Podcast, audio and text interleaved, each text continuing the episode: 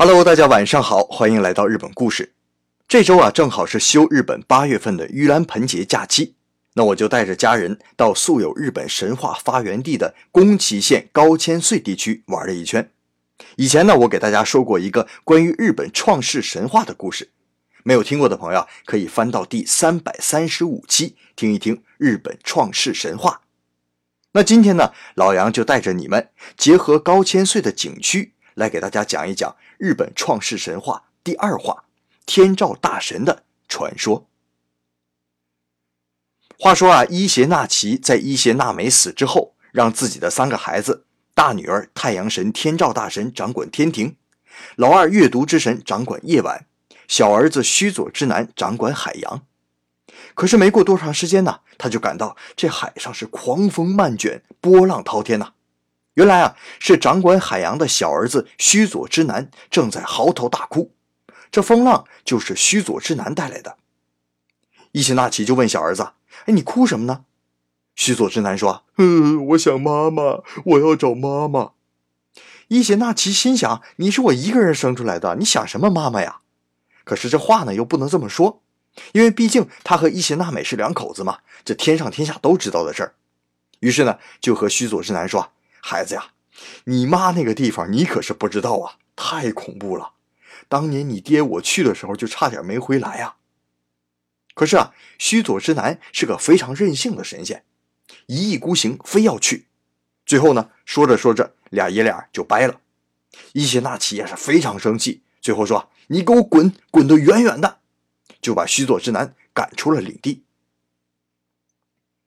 须佐之男东游西逛。准备到地府去找妈妈伊邪那美，于是呢，想在临行之前呢，去姐姐天照大神那儿告个别，就一路哭去。这哭声啊，又引来了一阵狂风暴雨啊，他就带着这狂风暴雨直奔天照大神居住的高天原。天照大神被父亲伊邪那岐任命执掌整个神界，大家都井井有条的。可这一天呢，就看东南方向是乌云密布啊，呜咔一个炸雷。就有神仙来报说，须佐之男率狂风暴雨前来挑战。嘿，这天照大神一听，非常的气呀！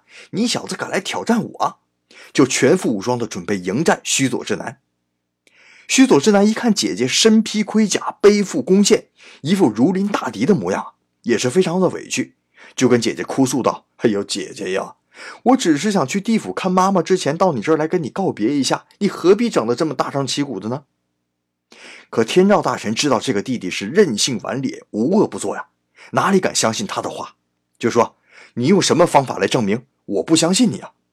须佐之男说：“那要不这样吧，咱俩做一个占卜，用各自的信物变出神仙来验证一下呗。”天照大神一想啊，那也只能是这个样子了，就接过须佐之男递过来的宝剑，将宝剑截为三段，放进嘴里嚼一嚼，向外一吐，这三段宝剑呢，就变成了三个女神。这叫宗相三女神。那顺便说一句啊，宗相三女神呢，因为是掌管海洋的须佐之男的宝剑变成的，所以后来呢，保护航海的船只。那供奉他的神社就在我家附近，叫做宗相大社。天照大神变完之后，轮到须佐之男了。须佐之男拿来天照大神佩戴的勾玉，也放在嘴里嚼了一嚼，向外一吐，这几块勾玉啊，就变成了五个男孩子。这五个男孩子的老大就是日本天皇的始祖天忍穗儿。那关于这一支的故事，我们以后再讲。须佐之男呢，看着变出来的这几个小神仙呢，笑着对姐姐说：“你的勾玉变出来的五个男孩子是你的孩子，我的宝剑变出来的三个女孩子是我的孩子。你看看，这么活泼可爱的三个女孩子，我怎么能可能有恶意呢？这回你该相信我的话了吧？”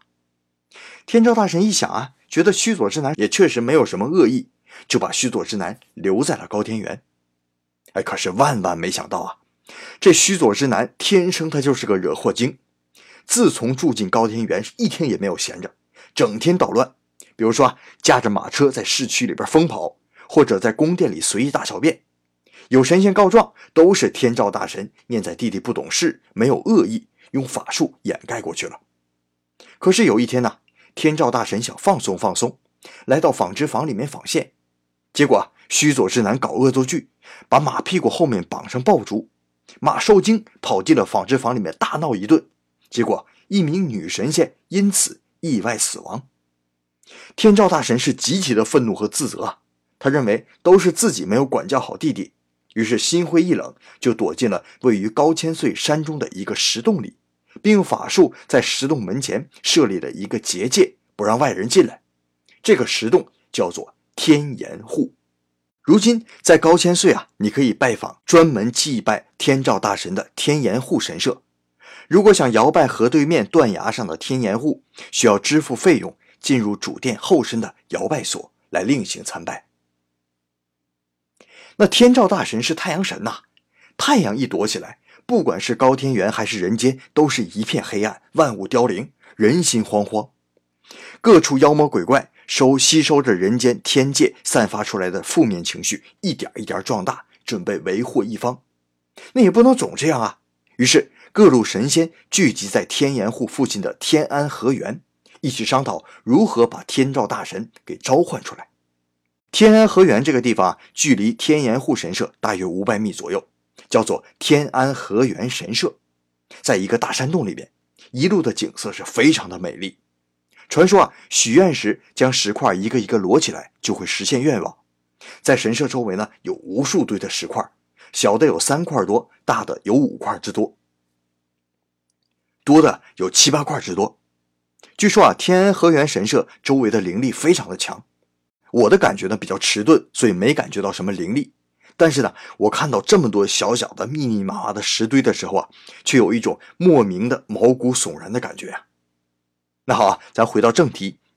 正当众位神仙一筹莫展的时候啊，天照大神的得力助手、掌管智慧的司金神灵机一动，开始分配任务。他让大家搜集各地的铜器和勾玉。用铜器打造一面巨大的八尺铜镜，将所有勾玉穿起来，然后抓来天下所有的长鸣鸟啊，说白了也就是大公鸡。所有都准备齐全之后呢，他把这些啊都带到了天照大神藏身的天岩户前，先安排几万只大公鸡一起叫，然后让众神奏乐，能歌善舞的全神偶像天殿女开始跳舞。这神仙们呢，一个个如痴如醉的，就像是大型 party 一样欢呼叫好。这边山洞里的天照大神一听，哎，我还没出来呢，这公鸡怎么叫了？外面干什么呢？这么乱？好奇心呢，驱使他在结界上开了一个小缝，看到外面这么热闹，就小声的问站在天岩户旁边的神仙。这神仙当然也是个托了，就回答说：“哎呀，你不知道啊，又新来了一个比您还厉害的神仙呢。”我们在给他开欢迎会呢。天照大神一听，什么？又来一个？哎，我看看，我看看，就把结界的缝啊又大了一点这下天照大神的太阳光就稍微露出来了一点光照在对面安置好的巨大的八尺铜镜和勾玉上，铜镜和勾玉反射出强烈的光，这让天照大神吓了一跳。哎呦，这新来的这么厉害，光比我还亮啊！这时候啊。外面跳舞的天殿女啊，估计跳起了热舞或者脱衣舞啊，又脱了一层观众的反应是非常的嗨呀，于是气氛又热烈起来。天照大神心中啊涌起了一阵不爽啊，心想：我倒要见识见识这个新神仙是个神马模样啊！于是就又往外走了一点。这时候啊，躲在旁边的司金神率领着几个大力士突然冲了出来，抓住天照大神的手，一下子把他拉了出来。然后用麻绳在石洞上拦了一圈，意思就是不让天照大神再进去了。天照大神被这几个动作给整懵了，不知道什么意思。司金神呢向他解释道：“没有新来的神仙，所有的一切都是为了骗你出来。你是高天原的主神呐，是人间的太阳神呐，没有你，大家可怎么活哟？所以不要再耍小性子了。”天照大神知道了这一切，原来都是为了让他出来。心里觉得暖暖的，也体会到了自己的责任感，于是开始老老实实做自己的天庭最高领导人了。那么罪魁祸首的须佐之男受到了怎么样的惩罚呢？天照大神的后世子孙又是怎么样成为了日本天皇呢？日本天皇既然是神灵后代，为什么不能长生不老呢？这一切的问题啊，且听下回分解。